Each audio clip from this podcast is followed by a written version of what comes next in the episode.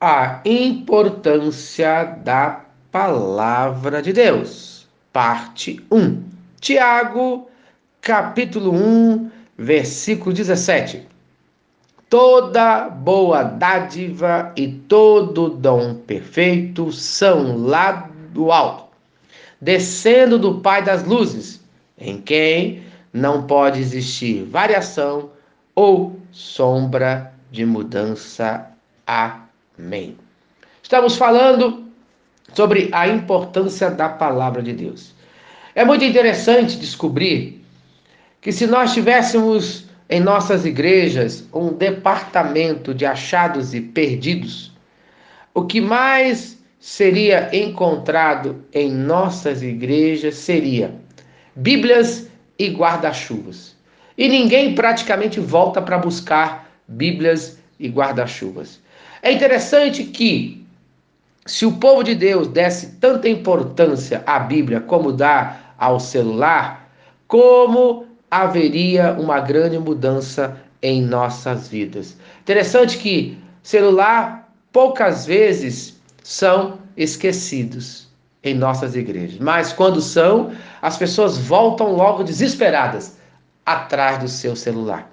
Mas nós vemos aqui, em primeiro lugar, é preciso receber a palavra de Deus como um presente de Deus para as nossas vidas.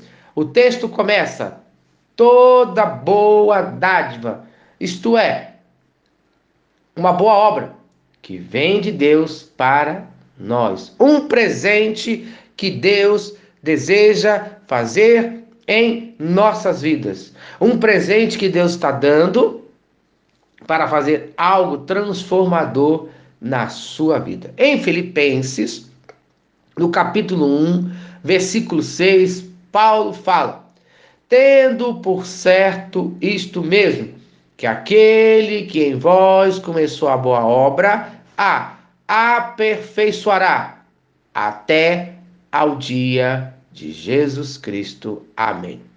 Os servos de Deus precisam manter uma vida frutífera até Jesus voltar. Cremos que manteremos uma vida frutífera não pela nossa fidelidade, mas sim pela fidelidade de Deus até a volta de Jesus Cristo. Por isso, precisamos receber todos os dias a palavra de Deus como um presente para nossas vidas, pois só assim Deus poderá aperfeiçoar as nossas vidas. O que Ele quer dizer é que todos os dias Deus está dando um presente na sua vida. Mas a cada dia que passa, esse presente é melhor. Por isso, você não pode deixar de receber o presente de Deus todos os dias na sua vida. Que presente é esse? É a Bíblia. Por isso, você não pode deixar de ler a Bíblia todos os dias, porque cada dia que você lê a Bíblia, Deus tem um presente melhor para a sua vida. À medida que praticamos a palavra de Deus em nossas vidas, vemos as suas ricas bênçãos. Você tem praticado a palavra de Deus em sua vida? Você tem estudado a Bíblia em sua casa, na igreja, nos grupos de estudo bíblicos? Veja a importância. O presente não é dado um único dia na semana. Muitas pessoas acreditam que é suficiente ir no domingo à igreja e receber o presente de Deus apenas no domingo. Não não é suficiente. O presente ele é diário. Então, o meu desejo para você é esse: receba esse bom presente de Deus todos os dias. E no dia de hoje, se você ainda não leu a Bíblia, leia a Bíblia todos os dias. Incentive as pessoas ao seu redor a lerem a Bíblia, pois a Bíblia é um presente.